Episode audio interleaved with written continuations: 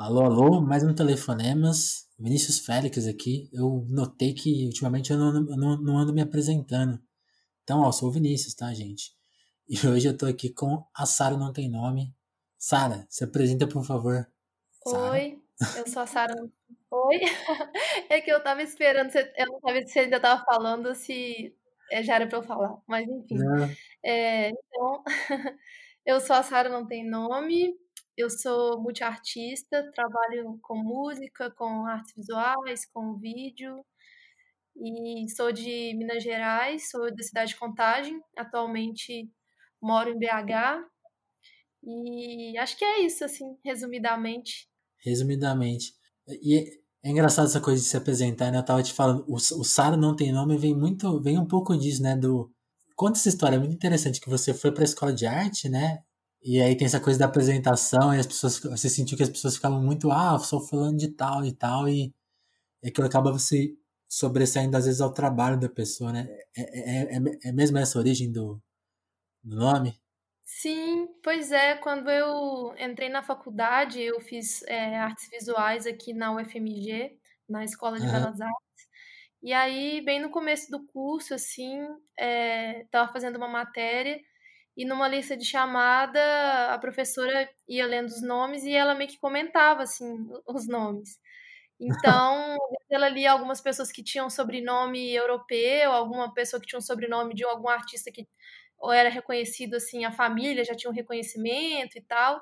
Aí ela falava ah, que era muito bom, que já era família de artista, e, ou então que o sobrenome era um sobrenome que tinha um peso e tal.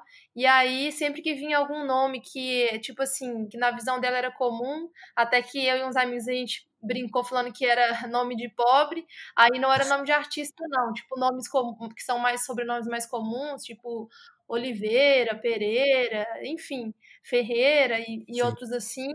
É, ela falava. Turma, né? ou, ou, ou não comentava nada, ou teve o caso de um colega que ele falou o nome dele, tipo assim, ela perguntou como que ele assinava. E aí, se eu não me engano, era tipo, ah, Matheus Ferreira de Oliveira, alguma coisa assim. E aí ela perguntou como que ele assinava. E ele assinava, acho que Matheus Ferreira. E aí ela foi e falou para ele pensar um nome mais forte, uma coisa mais impactante. E, e isso me deixou bem. Ah, eu fiquei bem triste, assim, de. Porque eu acho que eu, quando eu entrei na escola, eu pensei que talvez é, essas coisas não seriam tão relevantes, mas acho que era também uma ilusão minha, assim, de, de pensar que numa escola de arte eu lidaria com menos problemas da sociedade, né, digamos assim. Uhum. Mas você vai percebendo que esses, essas questões estão todas lá, né? As é, desigualdades sociais, racismo, machismo, enfim. A escola de arte não está livre disso, né?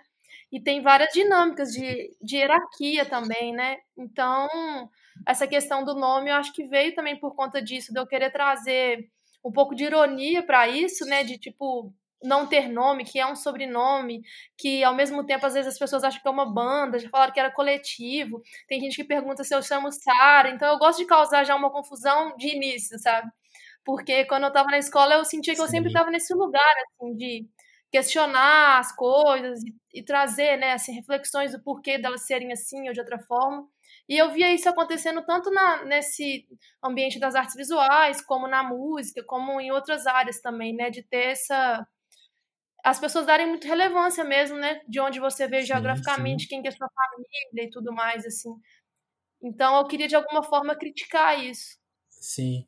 Eu, eu, achei, isso muito legal porque eu, eu, eu me identifiquei demais, né? Porque enquanto jornalista, acho que uma das coisas que eu não imaginava encarar na profissão era justamente essa coisa de tipo, ah, sabe, você, você conhece quem, você, sabe, essa coisa de, de, de classe, né? Quando eu cheguei em redações em São Paulo, que eu senti aquilo assim me afetando de uma forma, eu falei, nossa, eu, tipo, eu, eu me sentia meio desconsiderado por não ter um nome, não ter vindo de lugar nenhum, pelo menos enquanto, enquanto jornalista, né? aquela coisa, né? Primeira, primeira geração que foi pra faculdade e tudo mais, eu fiquei, nossa, foi, foi, foi chocante. Quando, você, quando eu vi você falando isso na faculdade de arte, eu falei, putz, nem na arte. Às, às, às vezes a gente esquece isso, né? Tipo, pensa justamente o que você falou, né? O quanto a arte é um espaço de liberdade e quando você vai para lá, se choca com isso, é esquisito mesmo, né? Com certeza, porque tem uma coisa que é muito, assim, é meio ambivalente, né? Não é muito, hum.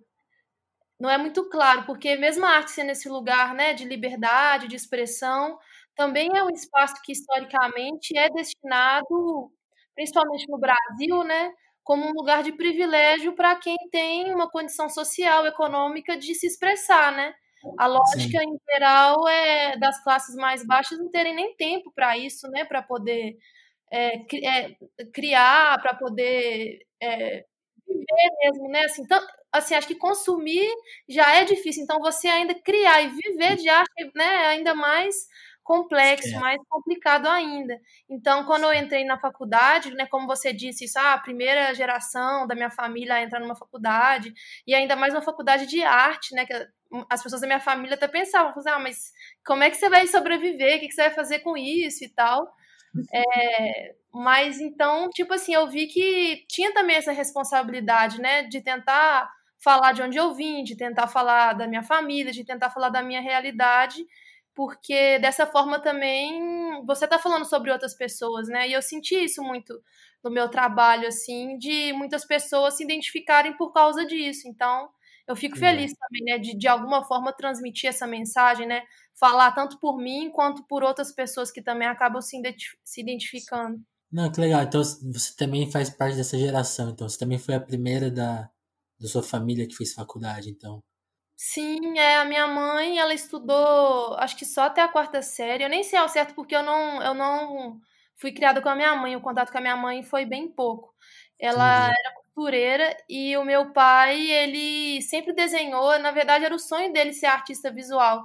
Eu acho que meio que também veio um pouco dele esse lado, assim, ele sempre desenhou, sempre me mostrou várias coisas é, que ele tinha de livros e tal, só que ele nunca teve condições também, estudou só o primário, e aí sempre foi autodidata, estudava em casa, desenhava, tocava um pouco de violão, e aí eu fui, com o tempo, também entendendo que eu tinha esse interesse, e já criando, antes de entrar na faculdade, acho que eu peguei muito do meu pai também essa essa coisa de ser autodidata, de comprar livro, de ir pesquisando, e aí já comecei também né, a ter acesso à internet na adolescência, e aí, quando eu vi, eu já uhum. meio que, ah, tipo assim, não foi aquela coisa, né? Entrar na faculdade para ser artista.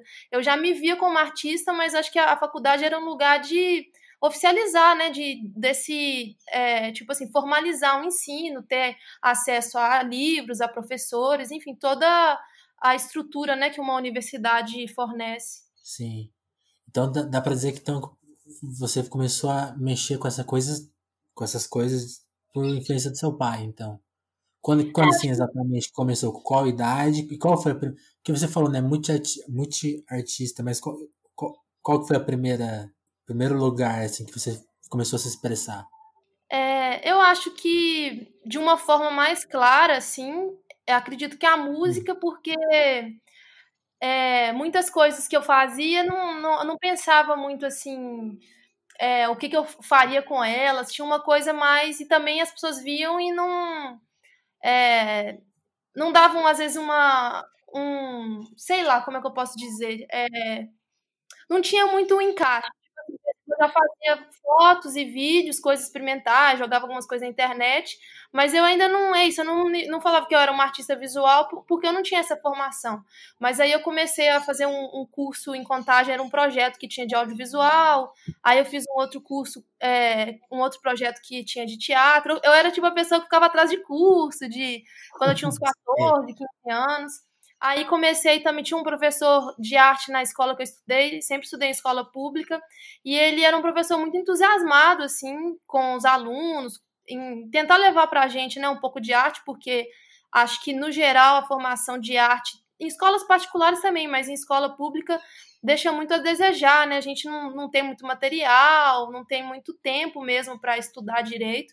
E aí esse professor Sim. viu que eu e mais alguns alunos que a gente era muito interessado e começou a dar aula de tarde para a gente de graça, assim, de música. Então eu aprendi escrita musical com esse professor. Aí é, na mesma época eu já estava tocando violão assim em casa também, formalmente. É, então foi meio que tudo meio junto, assim, ao mesmo tempo que eu já estava começando a tirar fotos, esse mesmo professor ensinou a gente a fazer pinhole, então a gente fez algumas fotos com pinhole.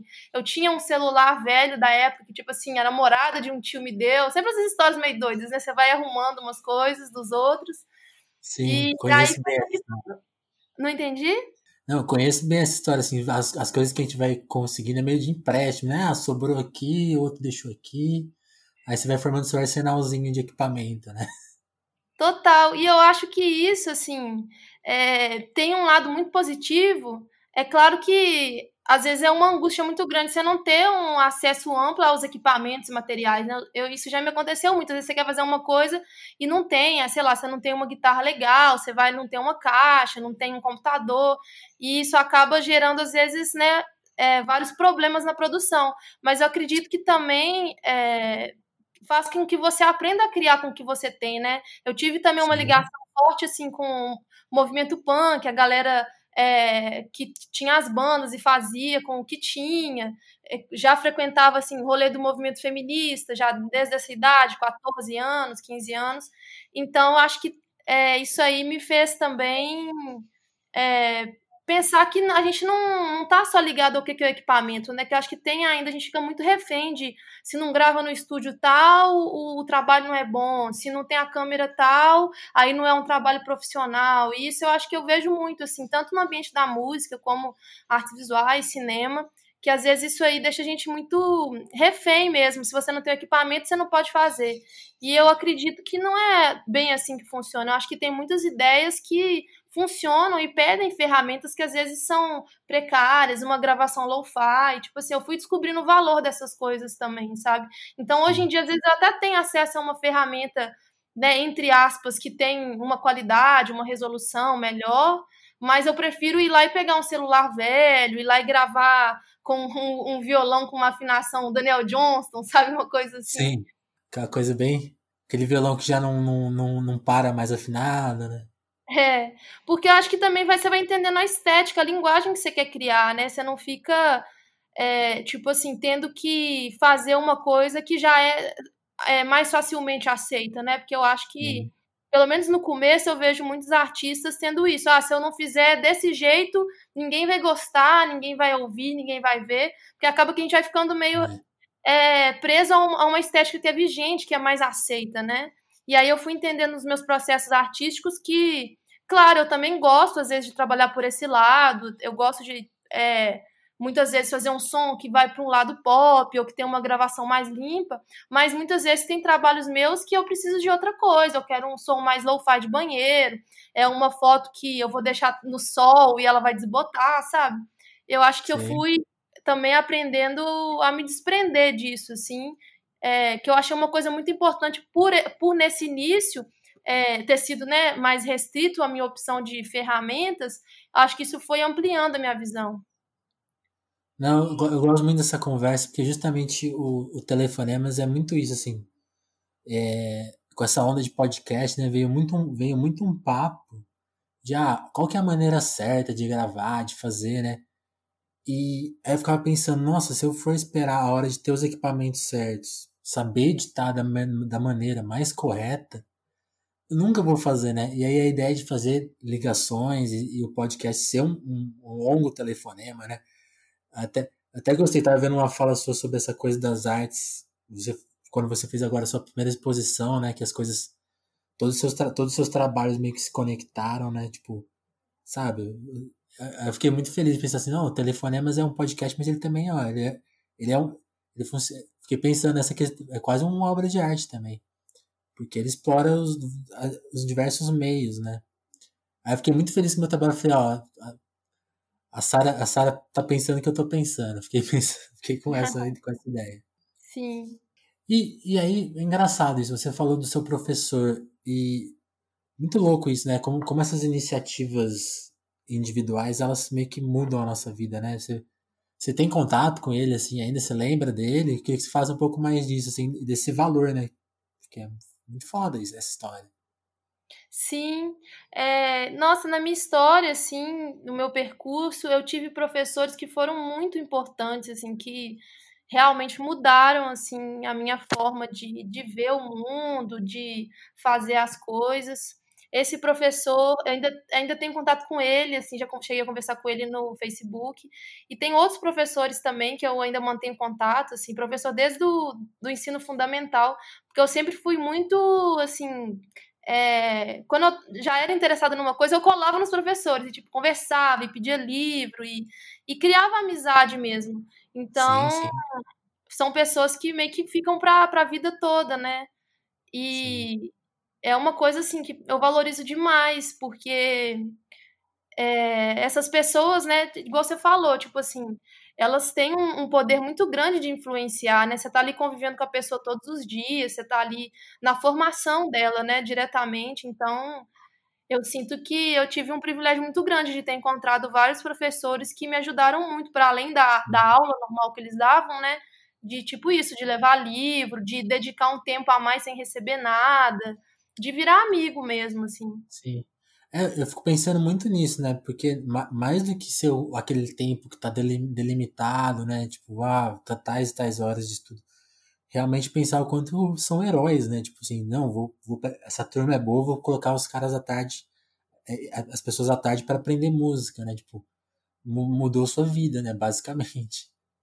Não, com certeza, assim, é, era uma coisa até que eu pensava muito se um dia eu ia de alguma forma é, conseguir fazer isso também para outras pessoas, assim, porque é uma coisa de tipo, os professores são meio super-heróis mesmo, né, se você for pensar, Sim. porque principalmente em escola pública, é uma realidade muito difícil, você lida ali né, com pessoas trazendo questões de casa, várias dificuldades, é, mal pago, enfim, é, é, um universo muito complicado, né? E aí a pessoa, uhum. além dela fazer o trabalho normal que ela foi contratada, ela ainda se dedica mais, né? Então, eu sou muito defensora assim dos professores. Acredito que a mudança maior está pela educação mesmo, que não tem como a gente progredir como sociedade se não tiver um, um investimento, uma valorização muito grande disso, assim, tanto dos professores como uma reforma do que, que é a escola, do que, que é a aprendizagem, dessas trocas. Eu acho que é, é uma coisa que, tipo assim, não tem como mesmo, não tem, não, não tem como fugir disso, sabe? No meu modo de ver. Sim. Sim. É, é, é essa coisa, né? O propósito da educação, né? Não é, não é arrumar um trabalho, né? Não é só isso, né? É, tipo isso, não é aquela coisa é, é, que a gente vai aprendendo, né? De estudar para a prova, de decorar. É uma coisa muito mais, no meu ver, de te preparar para ser uma pessoa, né? De preparar para a vida, assim.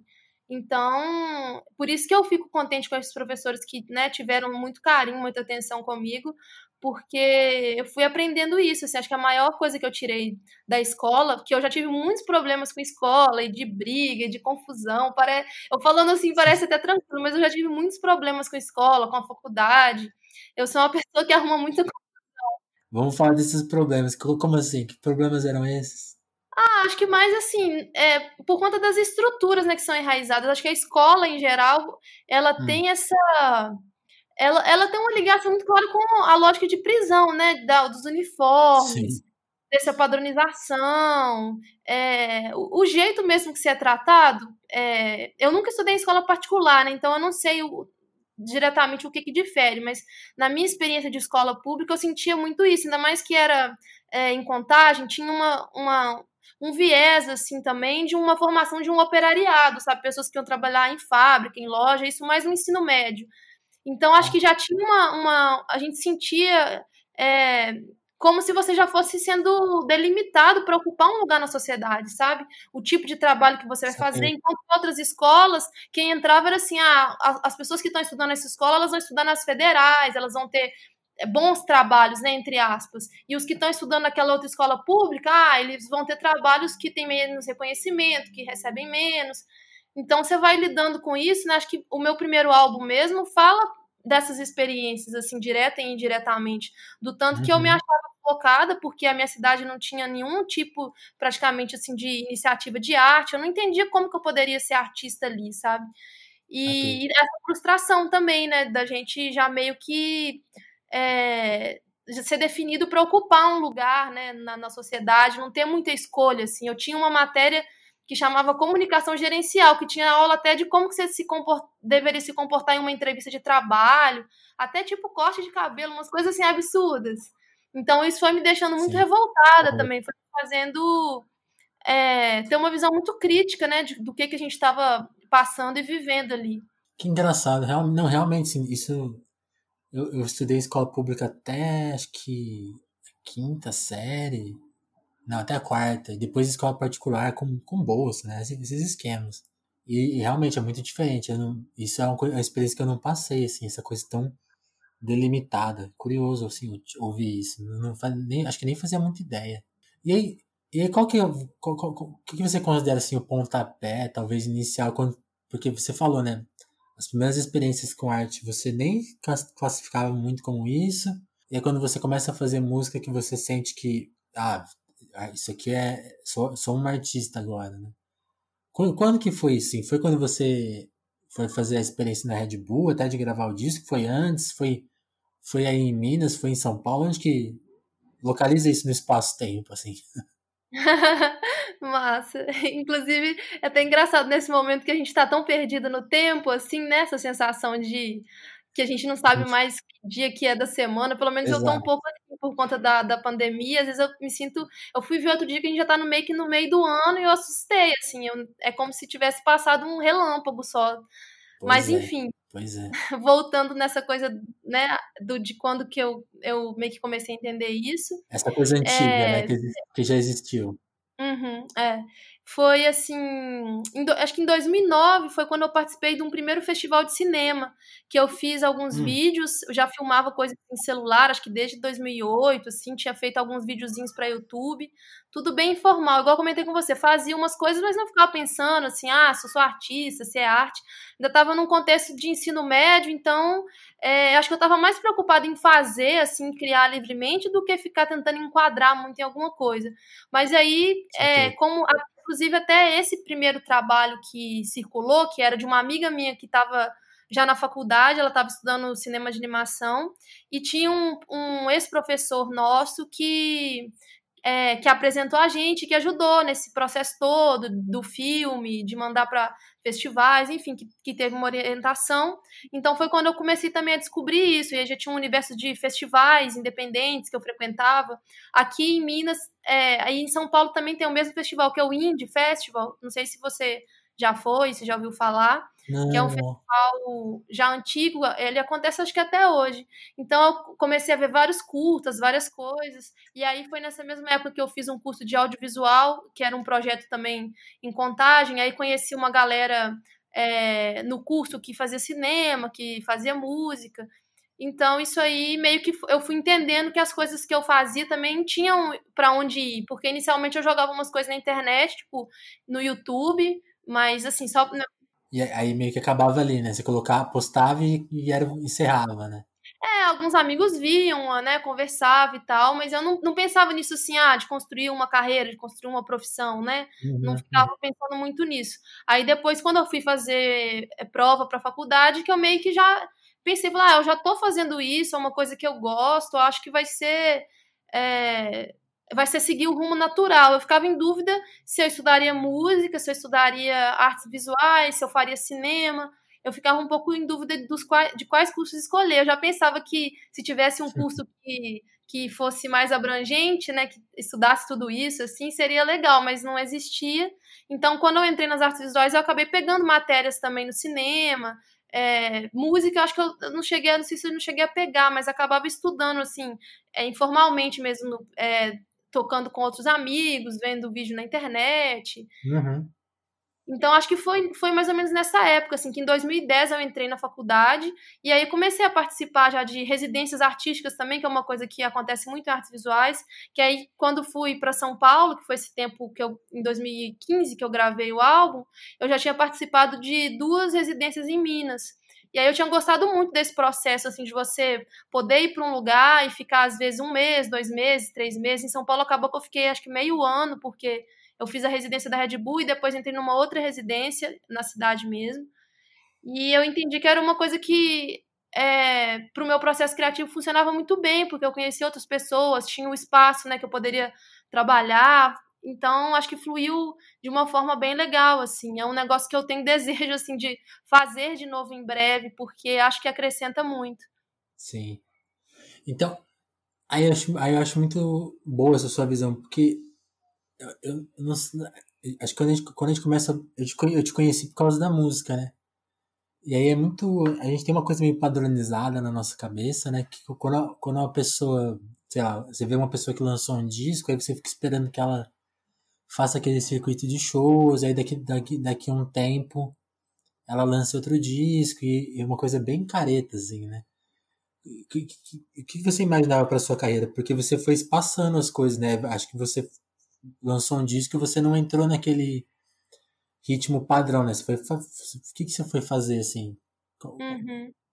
É, é uma coisa é, que eu também fui entendendo, assim, muito na hum. prática, né? Porque acho que a gente não tem muitos exemplos de artistas nacionais que é, que estão envolvidos em, tanta, em tantas áreas, né? Existe, mas acho que é pontual, não é tão comum.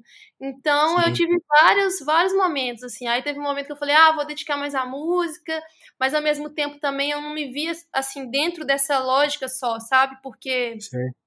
Foram surgindo várias problemáticas, né? De lugar para tocar, de manter banda, de grana, de tipo assim, nossa, todo um universo assim que eu acredito que você esteja muito por dentro também, né? De como é que é complicado a, a, a, música independente brasileira. Até, assim, até essa palavra independente já gera uma discussão enorme, né?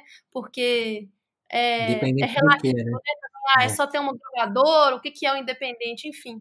Mas eu falo assim, para essa coisa de manter uma carreira musical, ainda mais é, quando você quer fazer alguma coisa um pouco mais experimental, que fuja um pouco, ainda estando longe, né? Porque mesmo eu, eu, passando um tempo em São Paulo, indo e tocando com pessoas daí, eu não estando aí sempre também foi uma coisa que eu percebi que me prejudicava muito em vários aspectos, assim, tipo, essa questão geográfica, né? Acho que pesa, querendo ou não. Sim, é, sim. Claro que traz outras vantagens também, porque o tempo que eu passei em São Paulo também eu vi o tanto que eu ficava desgastada só para existir em São Paulo, sabe? Sendo uma pessoa que não é da cidade, também Sim. me desgastava muito, assim. Então, eu fiquei um tempo bom, assim, indo, voltando, ficava semanas, meses aí nesse fluxo. Hoje em dia, até estava começando a fazer isso antes da pandemia, que eu estava gravando coisas novas e projeto novo, e é que eu vou falar mais pra frente do meu outro disco, do meu próximo disco. E aí eu estava fazendo esse processo que eu já tinha feito uns anos atrás de novo e entendendo formas, né? Só que aí nesse meio tempo, assim, né, que eu não, não lancei álbum, aproveitei muito para estudar música, que eu comecei um projeto novo que chama Tarda, com outros amigos que também são artistas visuais e trabalham com música, que meio que foi um encontro por conta disso, deles também se sentirem meio sem lugar, sabe? Tipo assim, uhum. tá nas artes visuais, aí a galera acha que é músico, aí tá na música, acha que é artista visual. E aí, tipo assim, cada um também com as suas peculiaridades. Por exemplo, nesse projeto, na Tarda. A Júlia, que ela é baterista, ela é dentista e fez artes visuais também e estudou música, fazendo cursos e tal.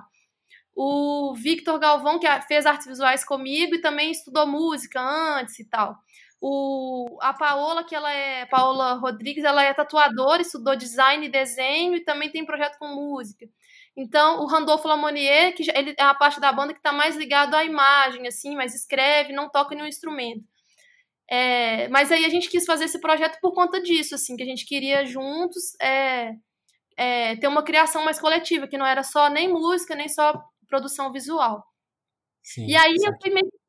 Foi, ah, desculpa te interromper. Não, não, eu, eu, eu, só, eu só falei assim, ah, não, entendi, assim, aí não, ah, não queria te cortar, não. Continue. Então, aí nesse meio tempo, tipo assim, é, não fiquei fazendo muitos shows também, porque eu não, eu não gosto muito de tocar toda semana e, e ficar fazendo show toda hora, sabe? Eu acho um pouco uhum. desgastante, uhum. porque, tipo assim, não tem nem lugar aqui, né, pelo menos. Tipo assim, você gasta rapidinho os lugares, aí você toca muitas pessoas meio que dispersam, eu senti isso também, que às vezes ficar tocando muito dispersa o público. É, eu prefiro às vezes tocar menos e juntar mais pessoas, até para poder produzir melhor e fazer um show mais legal. E, e também me dedicar a, a coisas ligadas a artes visuais, tipo fazer exposições e tudo mais. Igual você falou que viu lá que eu postei a, a individual que eu fiz ano passado. Isso. Então também fui fazendo isso, participando de várias coletivas, festival de cinema, trabalhando em coisas de outras pessoas também, videoclipe.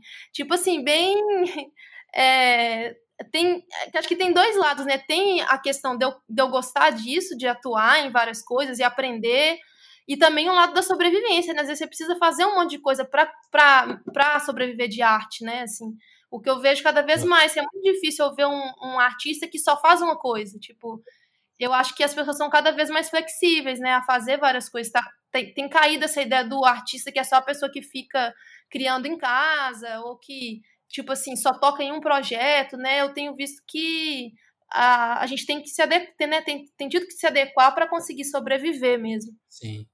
E aí, e aí a gente falou bastante de, de forma, eu queria falar agora de conteúdo, assim. Do que que você. Porque se a gente pegar as músicas mais recentes que você lançou, né? Você tá falando. São músicas sobre esse período de quarentena, assim, mas o que, que você.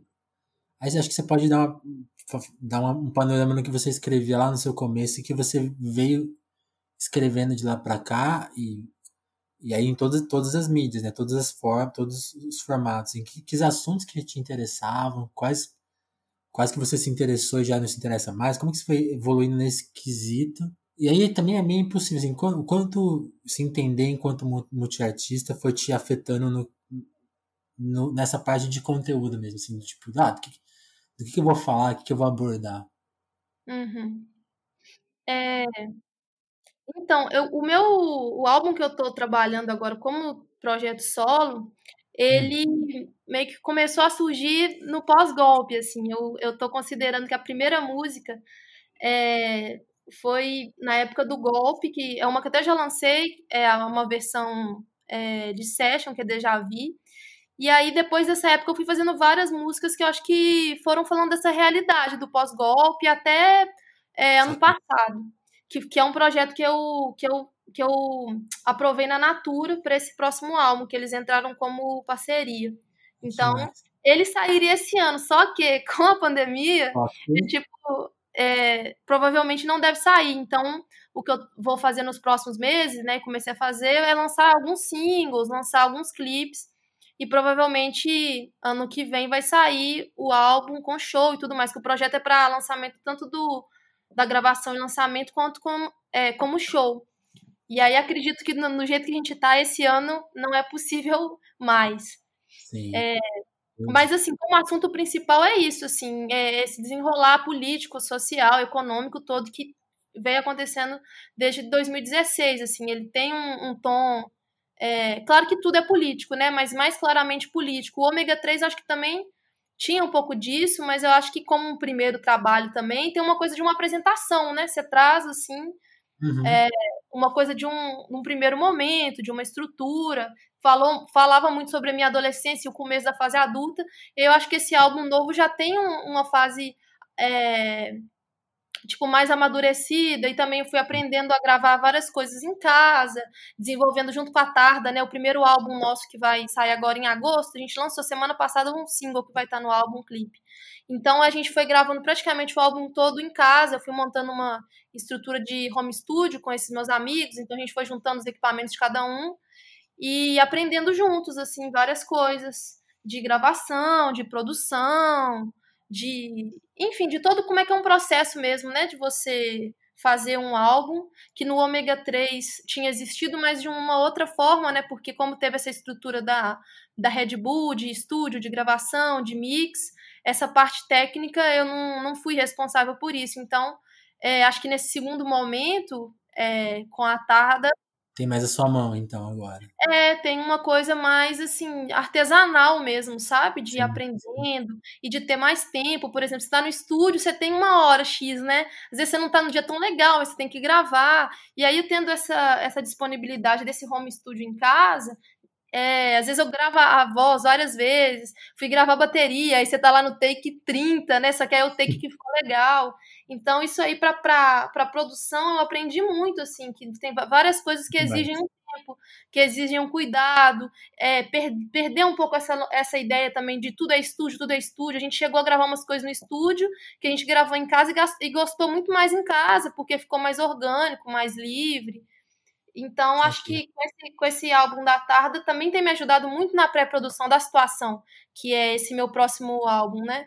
Então, acho que, tipo assim, me fez quebrar muitas barreiras mesmo que a gente vai criando, né? De, de principalmente isso, do que, que é uma coisa profissional ou não, sabe? Que eu vejo isso muito na música e nas artes visuais o tempo inteiro, assim.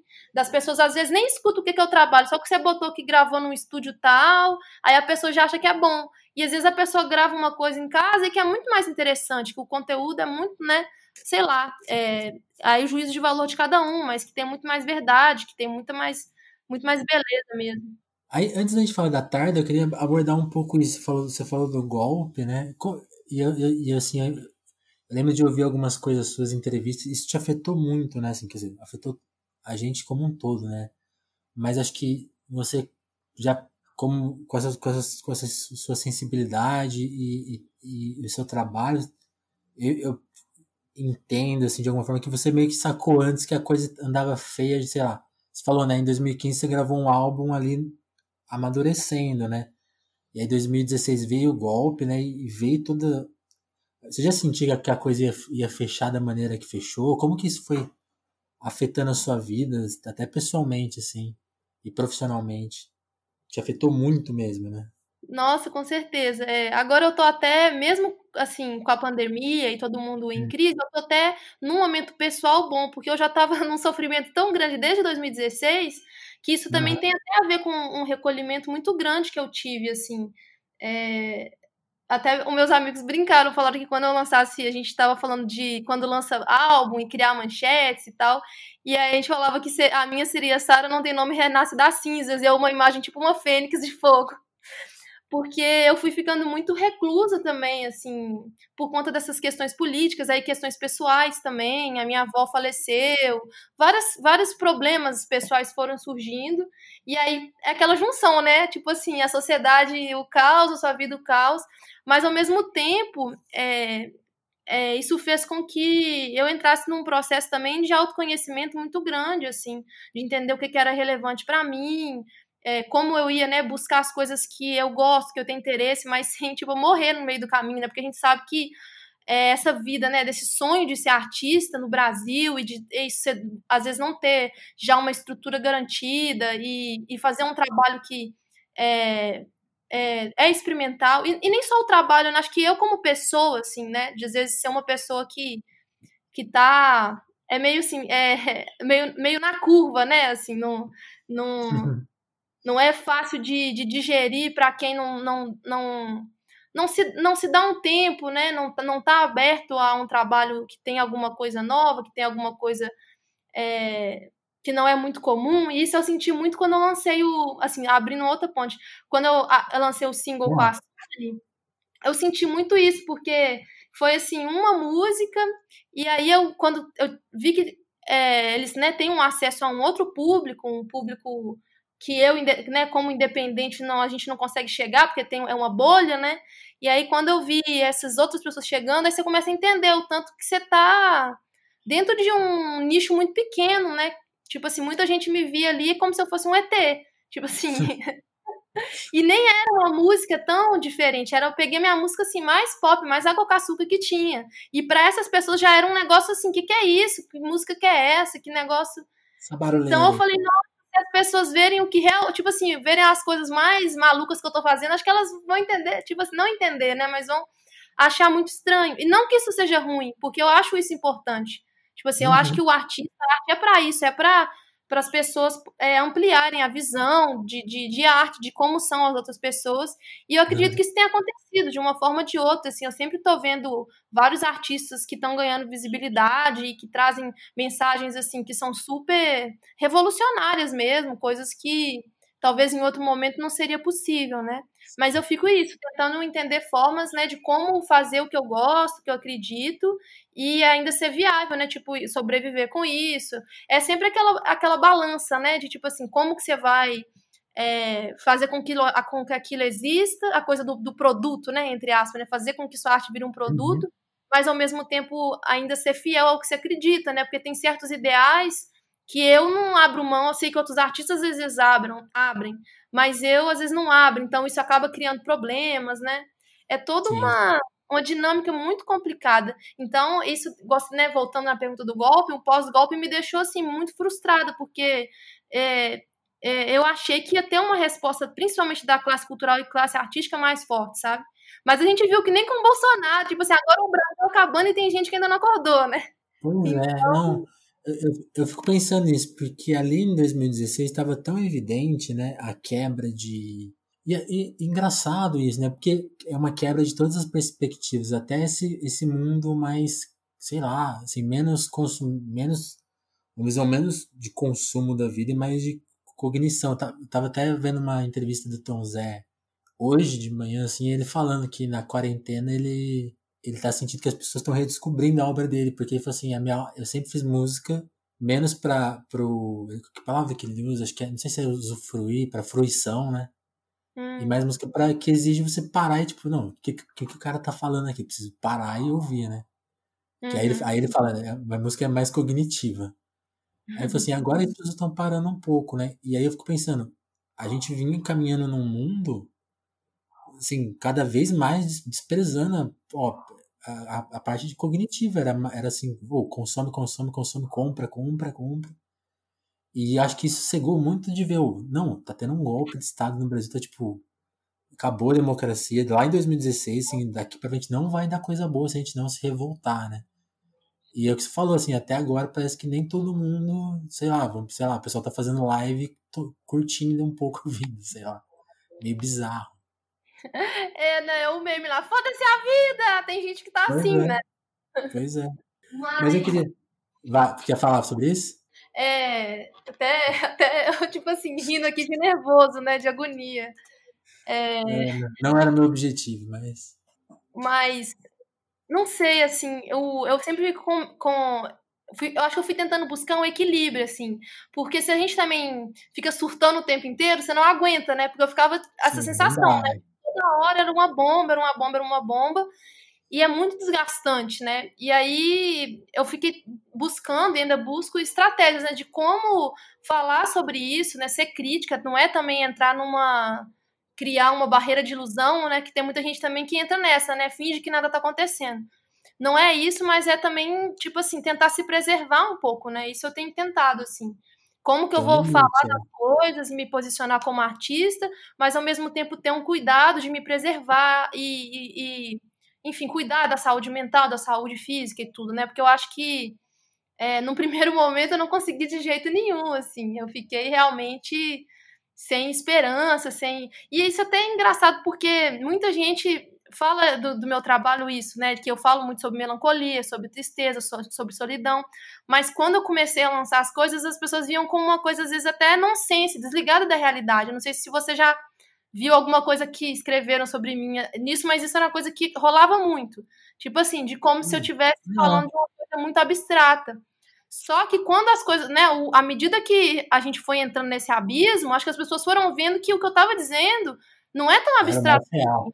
é real, é tipo assim, é baseado nas coisas que estão acontecendo mesmo, só que é, foi, é, foi se tornando inviável não ver, né? Como, como se diz, foi, a angústia foi se democratizando, né? Tipo assim. Uhum. Os dias difíceis foram ficando mais democráticos, é. É, assim, né?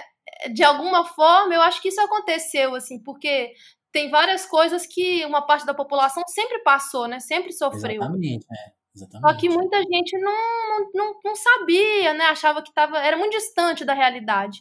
Não que ainda não seja distante, mas eu acho que agora que é, essa perversidade, né? O fascismo escancarou mesmo na mídia, em tudo, né? Que a gente passa, tem passado toda essa.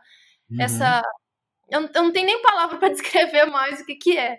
Mas acho que assim, que todo mundo viu que a gente tem uma. como se fosse uma, uma doença ser curada mesmo, né? Assim, que a gente tá num, muitas coisas muito problemáticas que são urgentes de serem resolvidas, aí eu acho que as pessoas também começaram a ver de uma forma tipo assim: ah, você não está sendo pessimista, você só está parando e olhando realmente o que está acontecendo, né? Porque eu acho que ainda tem esse lado desse clichê de falar que o brasileiro, né, a coisa do jeito brasileiro, que o brasileiro é um povo feliz, é um povo acolhedor, essa uhum. coisa assim, pode estar desgraça que for, que tá dançando, que tá alegre.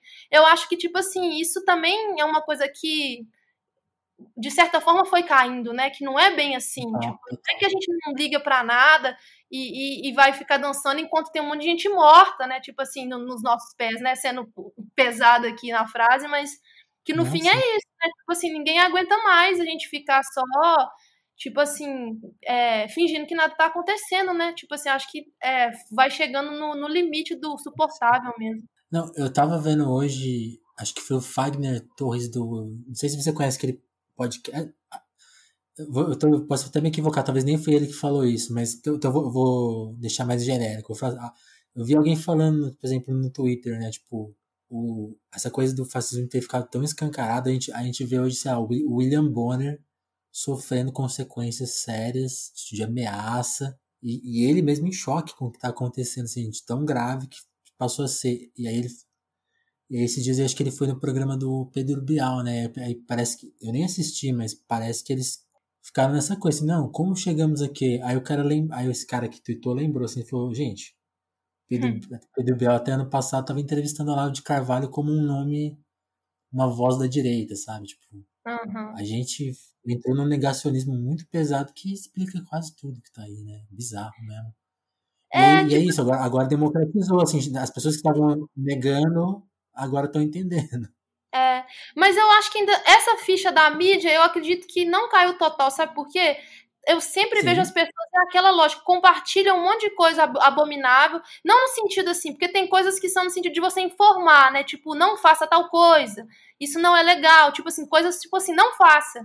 Mas tem muitas coisas que as pessoas dão uma visibilidade que eu não entendo, assim, tem tanta coisa legal, tipo isso, pensadores, artistas, políticos, enfim, que que vale a pena a gente divulgar o trabalho deles e as pessoas ficam divulgando umas coisas que é gente que não pode ter espaço, né? Igual o exemplo que você deu, Olavo de Carvalho. E isso eu acho que é uma ficha que não caiu total, sabe? Não sei se você sente isso, mas sim, eu fico sim. vendo, às vezes, um monte de gente, um monte de pessoa que eu falo, nossa, por que, que esse político não, não as pessoas não estão compartilhando? Ou esse artista não está tendo espaço? E aí vai dar espaço para umas outras coisas assim que você não entende. Tipo, esses programas mesmo, tipo assim, tanta gente bacana pro Bial entrevistar, vai entrevistar o Lavo de Carvalho. Então, acho que isso é uma ficha que tem que cair, que eu acredito que ainda não caiu, que, tipo assim, que tem certos pensamentos, pessoas, movimentos, enfim, que eles só merecem o esquecimento e o silêncio, tipo assim, não merece essa reverberação toda, a não ser para tipo criticar de uma maneira muito pesada e real, tipo assim, não é ficar deixando eles tipo divulgarem todo o horror que eles acreditem como se fosse uma opinião qualquer, né? É tipo assim, se vai falar, tem que falar tipo assim, de uma maneira que é inaceitável. Nicho, é, eu, eu, acredito, sabe? Assim, se for para se colocar, tem que se colocar não é tipo aquela, meia, aquela coisa, né? Aquela meia linha, estamos no mesmo barco, cada um tem sua é. opinião. Tipo assim, vamos, vamos concordar que não é por aí, né? Não, e, é, não, e, e assim, sem querer deixar o papo muito deprê, né? Eu fico sentindo que mesmo, mesmo nesse momento de, sabe, que, que tudo tá exposto, ainda a gente tá vendo pessoas assim muito questionáveis sendo erguidas tipo como vozes lúcidas que a gente já sabe que não são, mas elas estão lá, tipo, não, olha que voz equilibrada. E aí a gente cai de novo naquele dois ladismos, olha assim, é... A gente tá vendo isso agora, né? Tipo, o Estadão, tipo, apanhou pra caramba do Bolsonaro e acabou de fazer editorial, tipo, o Lula também falou uma grande... Sim, é, é complicado. É, é uma assim que até foi, hum. assim, só para concluir esse, esse, esse raciocínio, essa conversa, Boa. que eu fiquei pensando muito sobre isso, até não, não sei o que, que você pensa, é uma discussão que ficou muito em aberto, assim, eu e algumas pessoas, que muita uhum. gente tá tentando falar que, tipo assim, diminuir isso, falando que é loucura. E eu falei, antes fosse loucura, mas muitas coisas que estão acontecendo são problemas realmente de perversidade, de um problema de caráter, de formação mesmo, ideológica, não é uma uhum. loucura quando você às vezes joga tudo no pacote da loucura, é como se fosse uma coisa fácil. Tipo, ah, a pessoa, coitada, ela não sabe o que ela está fazendo. E muitas dessas pessoas sabem o que está fazendo. É um projeto de governo, é um projeto de vida, é uma forma de atuar na sociedade, né? Então, acho que isso também é uma coisa que tem que ficar clara, tipo assim, parar de querer diminuir, né, a, a consequência, tirar a responsabilidade dos atos dessas pessoas. Sim. Eu vi, eu vi que você colocou isso no Facebook, né? Acho que alguém escreveu essa frase, tipo, Uhum. Que, de dar um nome certo. Isso, é, isso não é loucura, isso aí é perversidade, realmente. E deixa. Deixa a coisa da loucura pra gente, pra artista, pra jornalista, pra quem escreve. Não, esse, esse, esse material aí é nosso, né? Não rouba da gente, não, pô. Porque, e, e, é engraçado, né? É projeto mesmo. O, o, o, presidente deu um número lá nos anos 90. Tanta gente tem que sumir do mapa. E tá sumindo. É, é as pessoas não. É engraçado, as pessoas não levam muito a sério as coisas que as outras dizem, né? Assim. Exato. Eu acho que se servir de experiência, tudo isso que a gente tá vivendo, vai ser das pessoas levarem mais a sério o que, que é dito, né? O que, que é falado. Agora a gente vai fazer aquela virada do nada, uhum. que é mudar de assunto. Porque aí, aí, você falou várias vezes do Tarda que no, na nossa conversa, queria que você contasse mais desse projeto, que, que, que amigos são esses, onde vocês se encontraram, que reunião é essa que vai virar disco, que... E aí já é uma curiosidade, para quem for atrás e ouvir esse single novo, que é o, é o Brit, né? Breath. Uhum, o inglês não é tão muito bom. Mas para, é, é uma música que vocês já escreveram nesse período, porque ela super fala sobre esse período, ela é anterior, dá uma geral assim no que é o projeto e nessa música. Sim. Então, a Tarda é um projeto que é, surgiu em 2017. É, são cinco pessoas, né? Eu, Randolph e Vitor, a gente se conheceu já da Escola de Belas Artes, que a gente estudou junto no curso de artes visuais. A Paola, eu conhecia ela porque ela tocava, tem um projeto dela, Paola Perdida, e trabalhava com tatuagem. E a Júlia também é artista visual e tocava em uma outra banda. E aí eu, é, eu tive uma, é, várias formações de banda no projeto solo.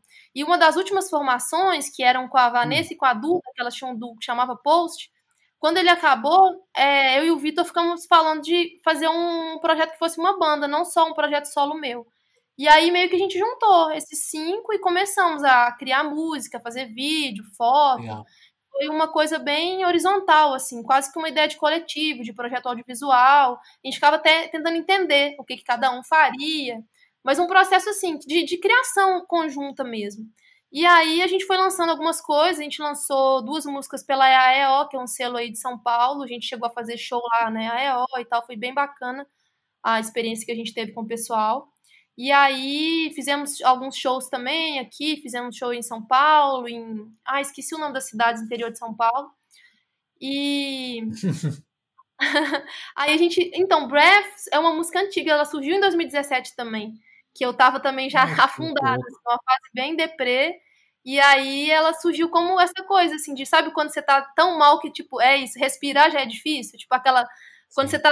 Não consegue fazer nada mesmo, que é afundado.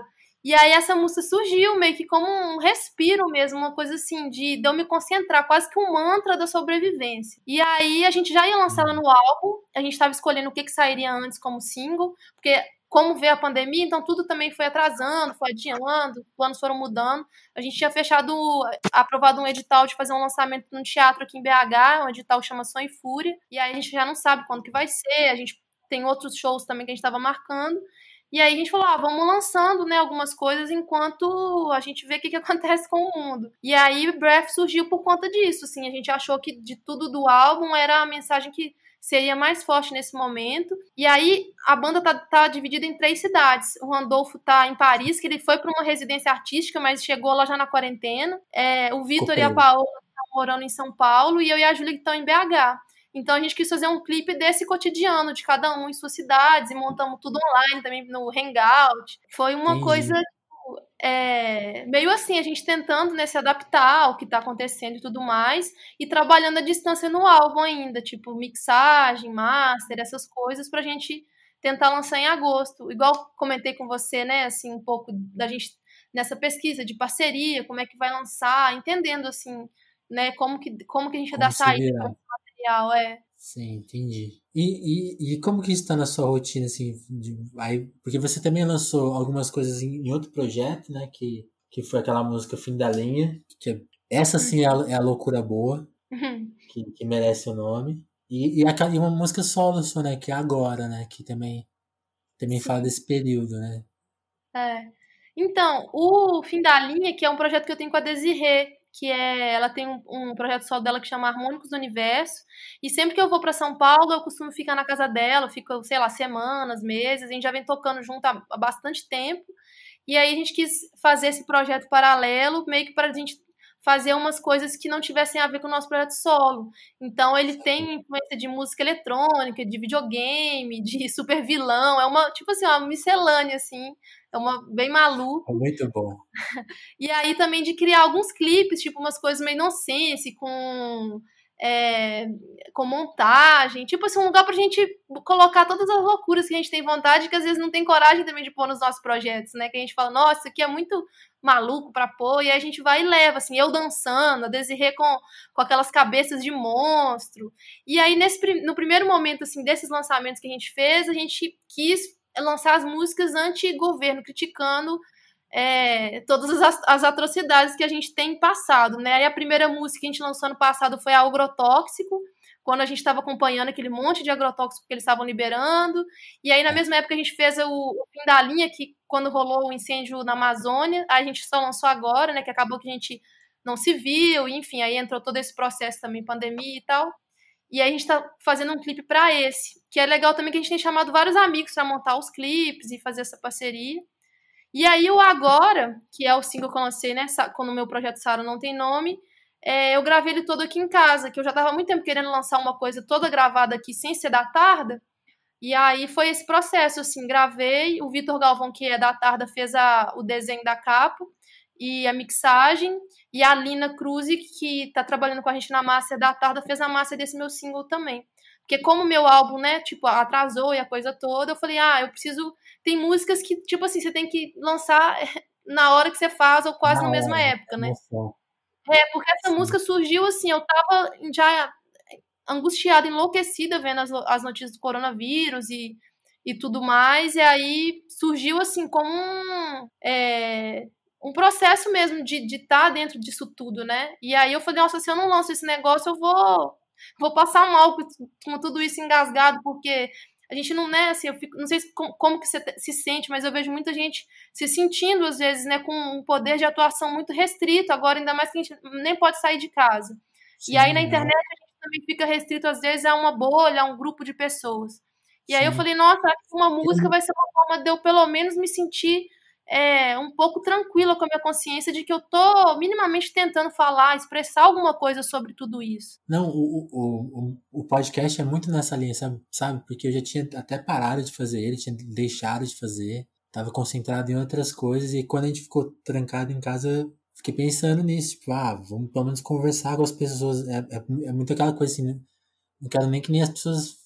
O foco nem é muito que as pessoas ouçam. Eu acho que eu divulgo e apresento, quero que todo mundo participe, acho legal, mas eu ficava, ficava assim, não, preciso conversar com conhecidos, com amigos, com gente próxima, gente que eu admiro, porque e pra, pra até para ver o que, o que as outras pessoas estão pensando, né? Porque é tão fora da curva, assim, tão ninguém imaginava, né? Porque, uhum. é isso, né? Tipo assim, aqueles de política a gente ainda entendia de alguma forma, assim, ah, tipo, aí vai pra rua, protesta, faz um trabalho, é, tenta influenciar de alguma forma. Agora, quando as duas coisas ficam juntas, é, é muito novo e, sabe, não tem nem referencial, tipo assim, ah, quem, quem, quem, quem, quem a gente pode se inspirar? Não tem, não tem quem passou por isso dessa, dessa forma, né? É bizarro. Uhum. Eu, quero, é. eu quero me corrigir aqui, eu falei loucura boa, não é, não é lá muito certo usar esse termo, mas espero que vocês tenham entendido isso aí. Não, é. eu entendi total. É, ainda mais que como eu estava falando antes, né, da, do contexto dessa, da, de como é amplo, né, o uso da palavra e tal. Sim, sim. Eu até não, até falo no agora, assim, né? Que é, até uso o termo, falo, chego dessa loucura. Nesse sentido também, né? De tipo assim, da gente estar tá enlouquecendo, porque querendo ou não, é, eu estava até lendo várias matérias sobre isso, do tanto que a saúde mental está sendo afetada, né, por tudo isso que a gente está passando. Uhum. Você, chegou a entrar naquele time que começou a ter sonhos muito diferentes? Ou não? Ah, eu já sou desse time aí há muito tempo. Eu até tenho, assim, resumindo, né? Não vou nem entrar nesse assunto, mas meu pai, ele trabalhou muitos anos com jogo de bicho. E hum. no jogo de bicho, ele tinha vários livros de interpretação de sonho, porque muitas pessoas jogavam baseado nos sonhos. Tipo Sim. assim, um número que significava uma coisa, um animal que significava um número. Então eu já tinha essa relação já desde criança com meu pai de contar sonho, ele falava, por exemplo, ah, sonhou com a avó significa cobra, sonhou com outro é cachorro, sonhou com não sei o que, número 27. Então eu já pirava muito nisso, assim, de sonho. E aí, tenho, né, ainda tô nessa de sonhar bastante e tal. E é uma, uma coisa que eu tenho estudado nos últimos anos é tarô, então também fico. Eu misturo tudo, sabe? Eu sou bem a louca das misturas, assim. É sonho com tarô, com magia, com política, com espírito. Para mim não tem tempo ruim, não. E te agradecer pelo papo, pela entrevista. Depois a gente tem que de conversar mais. E aí eu te pedi um favor, será que eu posso colocar para tocar no final do podcast, fim, fim da linha, para as pessoas conhecerem? Claro, claro. Não, valeu, também adorei a conversa. Muita, muitas coisas, né, para falar, assim. Achei, mesmo a gente falando de várias coisas complicadas, me diverti, assim, da Demais, gente trocar essas ideias e tudo mais. E espero que a gente continue trocando ideia aí tal, continuar esses papos. Boa. Daqui a pouco a gente combina um outro papo, então vamos atualizando as coisas e daqui a pouco a gente volta para conversar, então. Sim. E força aí para você. Não sei como é que tá o seu cotidiano da quarentena, Sim. mas espero que você esteja bem. Aí, o mesmo por aí também. Força e paciência também, né? E Sim. vamos manter contato, que aí já é uma forma de se ajudar, né? Ah, com certeza. Valeu, Sara. Muito obrigado, hein? Valeu você. Quando for sair, me manda, que aí colo pra galera também, para as pessoas ouvirem. Pode deixar. Valeu. Beleza. Beijo. Até. Beijo. Tchau, tchau. Tchau.